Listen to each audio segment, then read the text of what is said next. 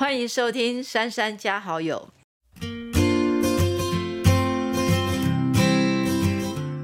Hello，大家好，欢迎收听《珊珊加好友》，我是节目的幕后主持人学姐黄静颖。今天要跟副市长邀请到一位重量级的巨星来宾，这个网络上很多人给他一个称号叫做“人类之光”，嗯，我觉得应该可以称为台湾之光跟地表之光。而且我们跟他有一个很特别的相处经验，让我们掌声欢迎林忆杰。哎呦，哇，谢谢谢谢我们的学姐跟我们的黄副市长，谢谢。一姐好，你好那个刚刚是跑过来的吗？那算是哎哦，大家想到跑步就会想到林奕杰。那珊珊要不要讲一下，我们之前跟他曾经有过一次去训练，我之前呢，因为身体不太好，所以就希望能够慢慢练身体，然后给自己许下了一个很很不太可能达成的愿望，就是我想要跑今年的这个内湖科技园区举办的内科杯的马拉松。练跑呢完全没有信心，所以他们就找了人类之光来教我怎么跑，所以就找了易姐来教我。哎，她教我的方法让我非常非常的轻松，就是跟人自己原来身体的好好的相处，他你就是可以跑的很健康，又然后又很舒服。所以我跑完两次呢，还是铁腿了很久，但是。终于在我这个应该说我人生许的最大的，我自己觉得是最大的愿望，竟然达成了。要谢谢一姐，啊谢谢让我可以做到我自己挑战自我，然后完成不可能的任务。我们在跑的时候，杰哥你完全是一个热身的状态。对，杰哥要不要跟大家分享一下跑步有没有什么小秘诀？好对，呃，我我觉得就是以初学者来讲，就像呃黄副市长跟这个我们学姐一样，就是说，因为你才刚开始跑嘛，你也不用急这样子，因为你的肌肉都还没训练好，所以最好的方式就是跑跑走走，跑跑走走，跑跑走走，所以不要让自己 push 太太过于，就是好像挑战极限，不要不要不要不要，因为你这样会把你的兴趣哦给就是击垮这样子，所以就是跑步，然后找几个朋友差不多能力的哦，或者是这一个朋友他有一些有一些方法可以教你的，然后他带着你跑，其实就会很舒服这样子。那但这个要持续啊，你就越来越好。每天都要练习。其实杰哥还有一个可能大家比较不知道他的小故事，嗯他是法律系，他对啊，这这一点是我非常想知道的。怎么会呢？对，其实应该我以前是教育研究所中正大学毕业，那我们就是过去就是一路就是运动员，然后就被对。规定说啊你是学体育教育这一件事情，没有人跟我们讲说除了体育教育之外，你还有哪个路可以走。哦所以你，看这次的我们这些选手，其实绝大多数都是体育系，嗯，相关科系这样子，那就是我们过去我们老师跟我们讲要走这条路，教一教之后，我发现好像这世界应该不是这样子，而且我应该可以给更多东西，所以我就到外面去闯荡，感觉应该可以改变什么，OK，然后我就就不应选择创该只有这业。条路。对，我就是选择创业这样。那创业过程当中，就什么叫商业，所以就必须要在进修，所以我就继续读书，就想不到就又考到台大的管理学院这样子。后来是觉得说，哎、如果商要做得好，法也要懂。那自己就是从事运动产业，所以说我就就开始进去到法律的世界，就自己读书，想不到就考到了那个正大的我们的法研所这样。哇塞所以在这部分我又学更多，所以应用到我自己的运用产业的过程当中，我就看到很多很多我们可以在进步的地方，我们可以 do something 做哪些事情这样子。对，不过谈到运动，这次大家在这个我们录影的录音的时间是八月八号的父亲节，嗯，那这个时间刚好是大家这一两个礼拜开始封这个奥运。封的非常热的时候，嗯这个这一阵子，我只要看到朋友看着同一个荧幕，我大概都知道他们在看什么。对，每个人的眼睛都一个对，要一个视么就网络。直播，要么就是在看 电视，就是大家都在看同一场比赛。那今年台湾在这个东京奥运的表现其实是非常好的，对大家也看到很多的选手在奥运场上是发光发热。那如果我们在奥运的呐喊过后来反思一下，其实这些选手他准备了不只是四年的时间，他可能准备了将近二十年。他那这些过程中，他们是不是其实身为运动员的杰哥，是不是其实也看到他们有很多辛苦的地方？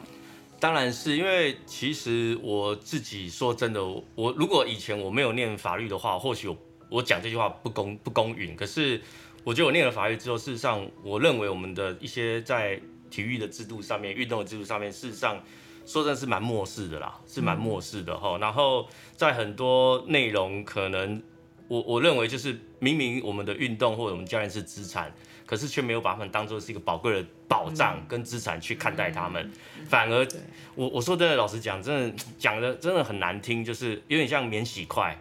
免洗碗。哎，好的时候，我需要的时候我需要它，可是我不需要它，我就直接就是反正丢掉它了。对，那那这是这句话是其来有志，不是我随便乱讲的。所以我我我觉得就是在这部分来讲的话，就是为什么就是最近大家都在看这些金牌的故事、银牌故事背后，事实上，那你们有看到没有得牌的运动员，嗯，那他们走到哪里去了？嗯，这个其实才是我我我一直在长期呼吁的地方。嗯嗯，等一下我们也会跟大家聊到说，其实你看一个选手的比赛，他除了裁判。或者是运动员，甚至陪练员或是教练，其实都是这产业里面很重要的一块。而且每一个人都是虽然是小小螺丝钉，但他们组起来会是一个非常厉害的机制。那可是要先聊到奥运哦，珊珊有没有这次奥运里面，你有没有比较印象深刻的比赛或是选手啊，让你觉得这个非常的看到他们故事觉得很感动、很励志？其实应该从四大运的时候，有些选手是那个时候就已经崭露头角。嗯嗯嗯。哦，所以其实这次有很多是当时就已经呃拿过四大运金牌的选手。那我记得那一天最经典的就是我们不是每个下每天下午都要跟市长一起开这个防疫记者会嘛。然后那时候郭庆存在掉在比赛，所以大家的心其实都没有在开记者会，就我那个那个又刚好有一个专案办公室的小朋友，全部都在那边看。看比赛，所以当时那个一百三十三公斤，我还记得非常非常的，已经都已经领先非常多，可是他还是在去尝试一百四十一公斤，那个真的就是一个运动员的精神，就是说，即使我已经拿到金牌了，但我还要再挑战自我，要希望创造世界纪录，那个是一个意志力跟精神，对精神，我觉得那个在那个当儿那。除了拿金牌骄傲之外，那种运动家的精神，真的看着非常的血脉喷张。台湾应该说长期在国际舞台上是很辛苦的，对，所以能够在奥运的殿堂拿到一面扎扎实实的金牌，还不是。什么表演赛的金牌，这个是非常难得。虽然我们而且羽球从来技术性很高，非常难，所以羽球从来没有过，而且是两个这么年轻的选手，感动的是那个奋斗的精神，对，加上我们的国旗歌。从来没有觉得他这么好听过，尤其在那一刻听到的时候，就眼泪就掉出来，不知道为什么。对，刚刚杰哥也有提到说，其实这次奥运场上有另外一个很令人感动的故事，是我们的拳击女将小文。对对，她我我觉得不容易的是她原生家庭的问题。嗯，然后我可以想象的是，她教练要带着她，哦，就像我们的李志凯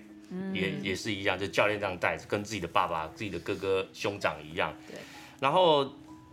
你因为拳击又不一样，你知道吗？拳击是我们以前在念体育系的时候，就是它是有氧介于有氧跟无氧之间的运动，那是最累的。有氧运动就是有氧，就是类似马拉松啊，有氧运动。无氧运动是一百公尺，我憋一口气都要跑到底这一种。那它是介于那种中间，也就是说，它要打人的时候要。要憋气，可是要要被打也要憋气，然后移动是要吸气。因为我知道，就拳击，不管是柔道、拳击、跆拳，他们其实在体重上面是非常严格的，所以他必须要严格的纪律才可以去完成他的这个任务，而不是我们现在电视上看到他就是拿着拳手套，然后戴着这个头盔，然后去打，不是他后面有一系列整个整个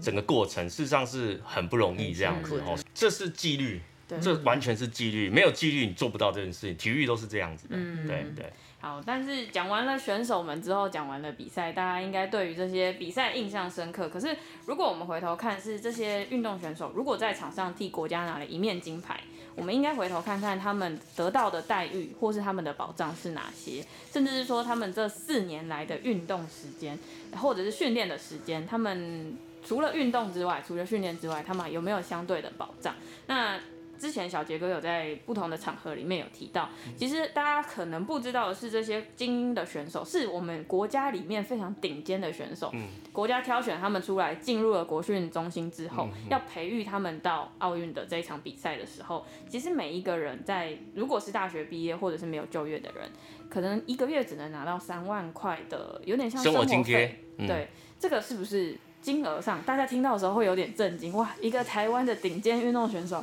一个月只能拿到三万块，这个他其实有一个规范啦，也就是说他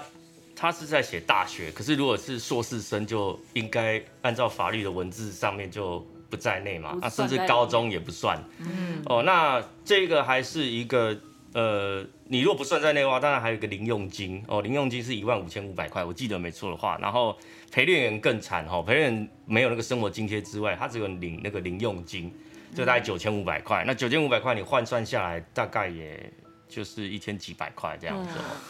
所以。这个教练当然就更不用了，因为他是跟协会是有有关系，那通常是由协会来去选派，就是选训审这个事情嘛，吼，那在选的时候是由协会去选出来这样子。那选这过程当中，其实事实上他们是没有所谓的契约关系。OK，那协会是一个民间单位，它不是一个公家机关，所以它不是什么行政契约，他们很明显就是一个民间你自己要去处理的事情。说真的，这个三万多块，或者是这一万五千五百块，或者这个九千多块，我个人觉得都是不是一个相对性的保障。那更尤其是，我觉得好，就即便它是一个现在客观的事实来看，那事实上还缺乏什么？就是保险。那他们只有短期的保险。OK，短期保险过程当中也没有所谓的国民年金，但是据我据我所知，就是我的我的同学在里头嘛，他们其实所收到的这个这个些钱，这些零用金啊，或者是生活津贴啊，都是算薪资所得，嗯。但是却没有劳动的保护，嗯，那这个其实是一个很大的一很大的很大的问题。但是我个人觉得，我个人真深深觉得，国训中心的主主管机关协会，或者是包括我们的行政机关的好主长官也好，我我相信他们不知道，不会不知道这件事情。可是为什么没有去正式的去面对这一件事情？那我我这个是我为什么我一直很关心的地方。那运动员不是要经营财宝，你一直各县市不停的加码，我我不觉得这是对的一个方向。我不我个人不觉得，反而是在基础的一些。制度上面应该是要有保障，才会是对的，对的一个方向，把它变成是一个运动强国，而不是一个夺牌强国。嗯，这是两个不一样的方向完全不一样。的对。对对，这次也有很多人讲到说，这一次选手比赛回来，哇，好多各个县市都在加码奖金，再加码，然后要比这个奖金的数量。为什么台北市不加码呢？对，这是一个大家一直都在抢抢那个第一时间的加码，尤其是我们跟像李良佩，我们跟金门的金奖金也是不一样。嗯，当然，我想我想，因为我们台北市本来就定有一个办法，就是奥运的那些中央给的奖金，我们就加百分之五，那不会特别再去啊，因为为了什么特别再加，所以它是有一个制度在。那市长我们也一起讨论过这个事情。那重点在于说，台北市这次有非常多的选手都是台北市籍的。今天一个奥运得牌回来的选手，他的奖金应该是全国一致。嗯嗯，地方政府地方政府可以加，可以给给到，但是就是应该要一致。第一个这样子才是比较真的够公平，不要让它变成说好像在国内还要再分县市。当然，争取好的选手好给他好的条件是一个重要的事情，可是我们比较在乎的是那个产业环境，我们给他什么样的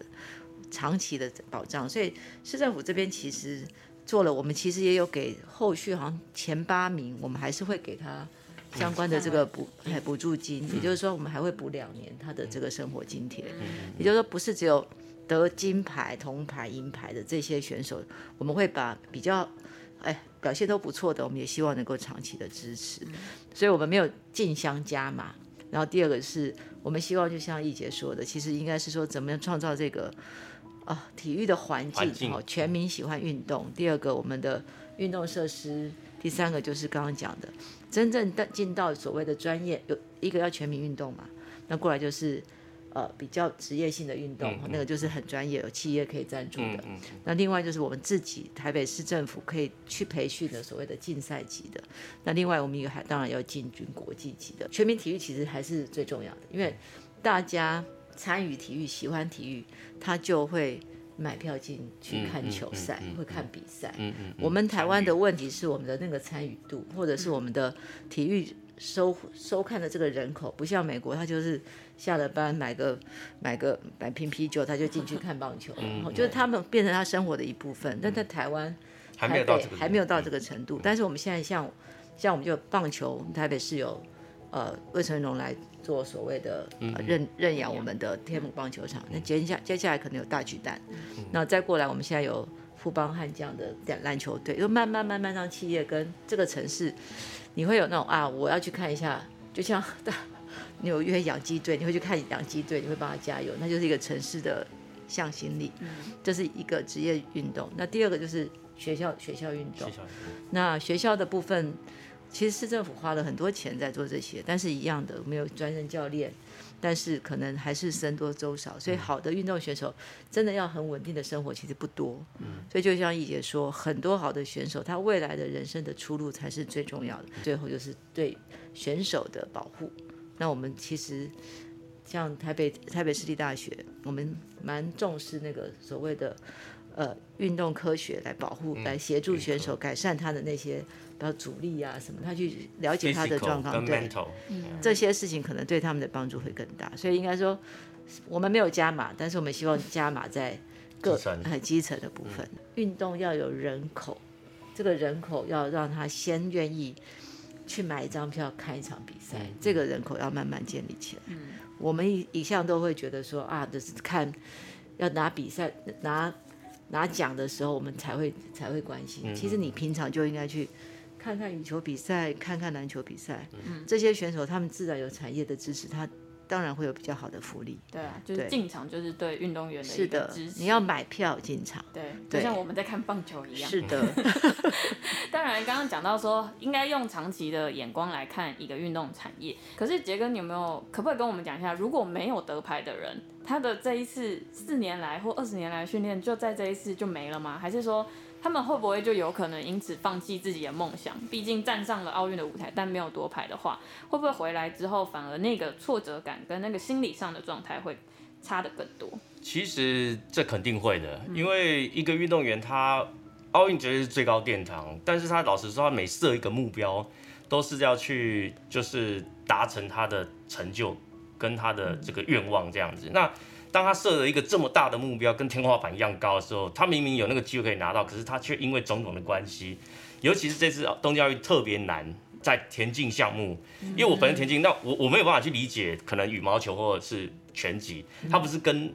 那个跟对手，我我现在一打一，我可以知道对手的状况条件。他是必须是用跑的方式，然后可能在场面上有多少人等等哈。那因为我们的运动员在训练上都有一个所谓的高峰期，然后下来就是过渡期，然后那个叫做呃训练期。通常一个选手一年大概可以调整一次的高峰期，比较好的比较国外精英选手可能就是两年才一次，他不会让他一直在走高峰，因为他的身体结构会不好。所以你看哦，东京奥运它延期过程当中，这些运动员其实在训练到一个 peak，、对，延可是他他突然他东京奥运要办不办，要办不办，那个那个要吃课表，在运动科学上面，身体上的结构来讲，事实上是很难调整它的。所以你看我们这次田径的选手为什么比较，当然有有些突破他自己加一，那是因为环境的关系。可是说真的，应该可以更好，原因就是在在那个高峰期的调整上面，我认为在结构上面应该。没办法，那个真的是全球都遇到的事情，这样就是会比较可惜。那你看这些人，所以我我觉得我我很钦佩我们一个小学弟郑兆春，他那个标枪明明是有可以前三名的实力跟机会，可他只丢了七十一。他回来他是讲了一句话，就是说他也是想说亚运结束之后应该要退休了。嗯嗯。那问题退休他要去哪里？对，是啊，考专任教练吗？嗯，那那也不一定嘛。我刚才有讲过，专任教练他不是只有你我丢了好就好。过去在监察委员曾经讲过，就是有建议过，是不是应该要把一些比较特殊优秀的选手做是可能类似甄选的方式。对，OK，而不是这样考试，而不是这样考试进来，因为他的他的特殊条件不同这样，但是好像也没有按照这种方式这样。所以你看他要去哪里？好了，最后可能就是某一个学校做一个代理代课老师，这个有可能发生，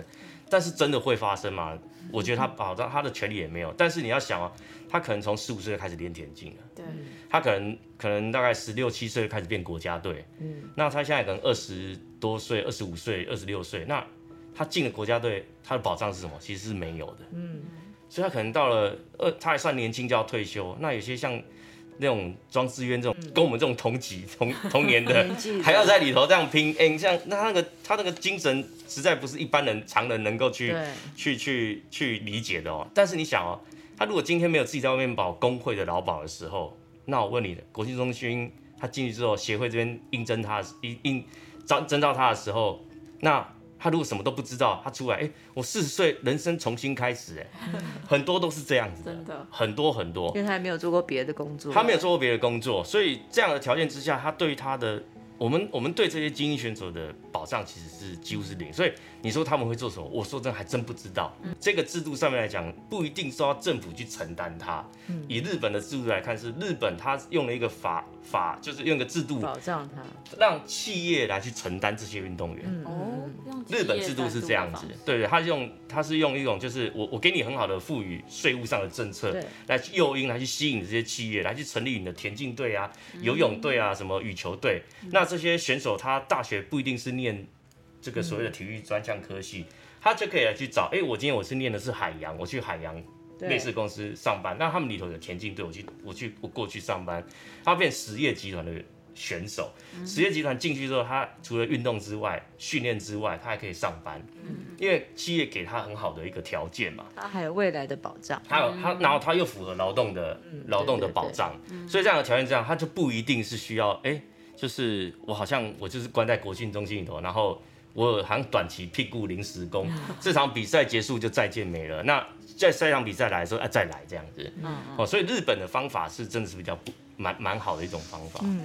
现在台湾也有企业，就是说给给给予抵税啦，但是就是你要你看现在诱因。真的在做的，大家都是一些比较关谷啦，对关谷的银银行。行，对，啊不然就是大家常听到呃，那对对对对对，什么科库啦，哦这些，但是其他的民间的企业当然也有，但它如果它可以商业化、产业化，我相我相信会越来越好。但这种单向的哈，就真的比较少，嗯有点可惜。对，在台湾看到产业化呃比较完整的运动，有没有杰哥觉得哪些？譬如说棒球，算不算产业化比较完整一点？棒球肯定是哦，但是说真的，棒球有棒球的问题啦吼、嗯那棒球的产业化原因是我们毕竟这是我们的国球，那问题是我们的人口数少，要挤这么多队伍，事实上是非常非常不容易的所以他的底薪就很低，那就有打假球的问题。很容易就被收买掉。你想他投一颗球，我的七十万你卖倒，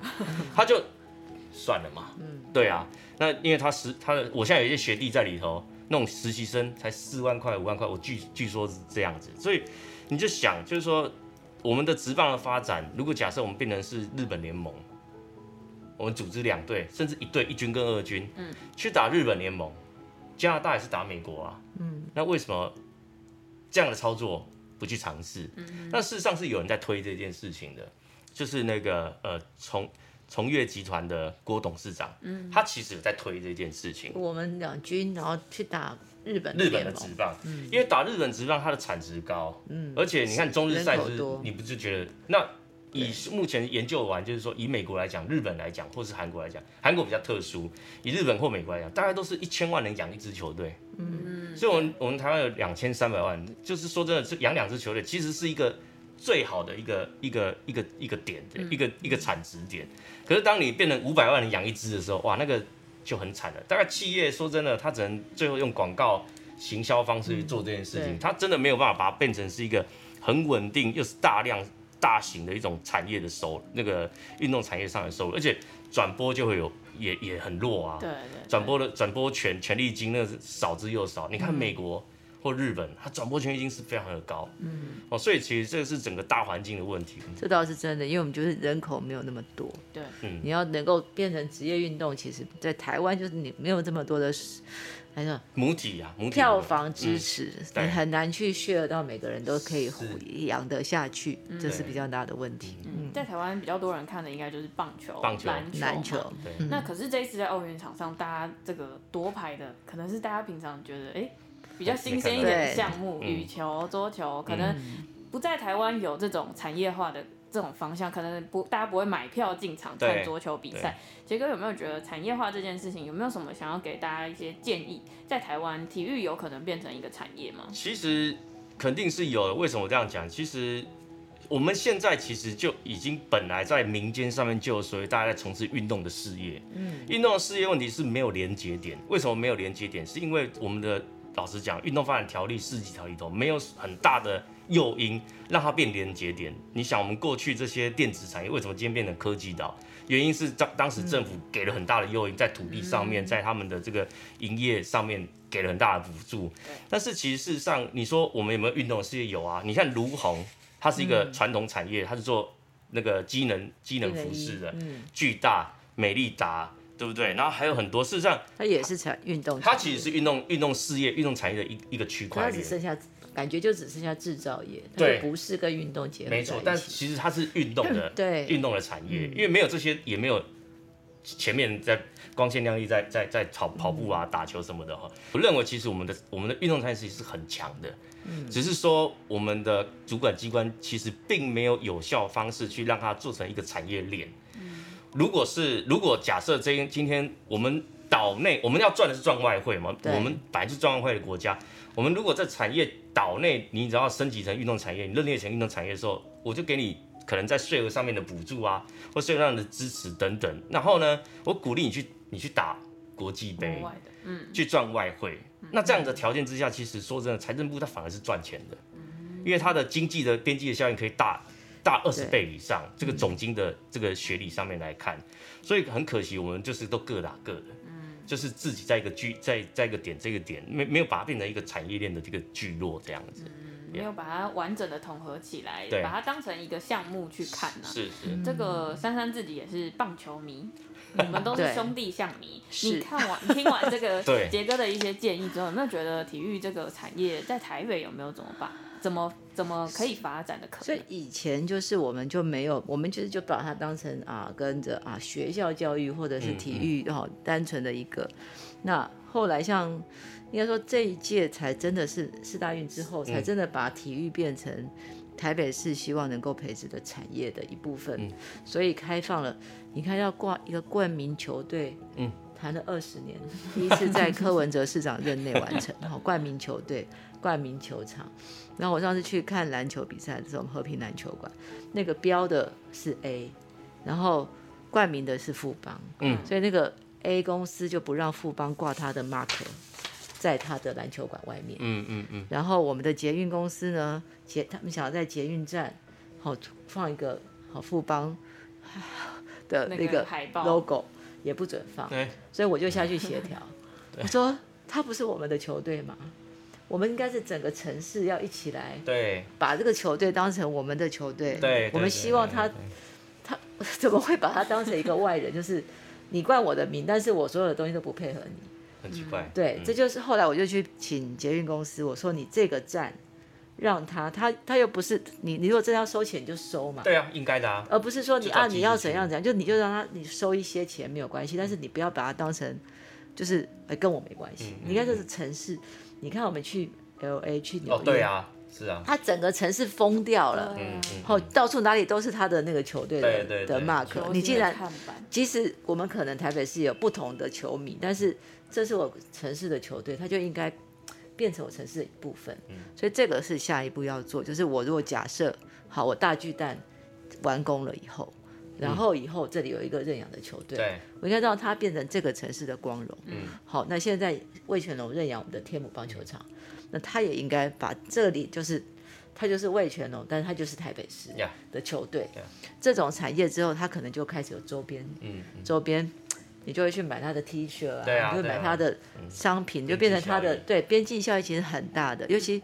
运动。其实我刚刚讲羽球，其实羽球人口非常多，很多也多，非常非常多。喜欢假日的时候去打羽球对，只是羽球的场地不够不够多，不够好。对对对。但羽球队非常多，所以其实我觉得它也是可以成为一种全民运动的相关的地方。但羽球的馆跟场合要场地要更多一点。对。在日本制度上面来讲，他们政府也会去呃，就是用优惠的方式，甚至补助的方式，让企业自己去盖这些刚才讲的羽球馆。排球馆、篮球馆等等这样子，嗯。就是他会来去 support 他们来去做的事情。嗯。我们这一端真的是做的比较少了，对，对，那做比让较少。它变成大家的事情，嗯对对变大家政府或者是这支支持的一个小小企业的一件事情。他对他来讲，我现在补助你去做这些事情，到最后我税收更高，因为更多人参与嘛，对啊，因为地方有地方税，国国有国税，那他就是来去增加你地方税大家参与的可能性。那我去补助你这个，对他来讲真的是太太容易的事情，那都是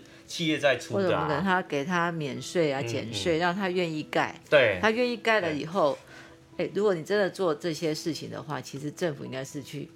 我没有我没有钱盖或没有能力盖，那企业盖的话，其实他他他自己会找到出路，他会带对，带他会带动更多的产产业。嗯。上一次就有一个企业说他想来盖一个篮球馆，嗯，我们就觉得很好，你要到哪里，我们赶快帮你，对，没错，帮协助你。然后因为你要你要盖你的篮球馆，对。其实也是在推动全民体育。对对，对，嗯，其实是政府作为一个帮助的角色，没错是的企业来里面大家做的一定比政府做的还要更专业比。较快嘛没错，对啊，嗯比较快。他们效率好的话，如果其实我们帮他们打通任督二脉的话，其实很快就会大家看到很多不同的产业在台湾或者是台北生根。是没错。那今天谢谢杰哥来跟我们聊这么多有关体育背后大家没看到的事情。谢谢。今天他讲完的，我要回去好好想一想，然后我们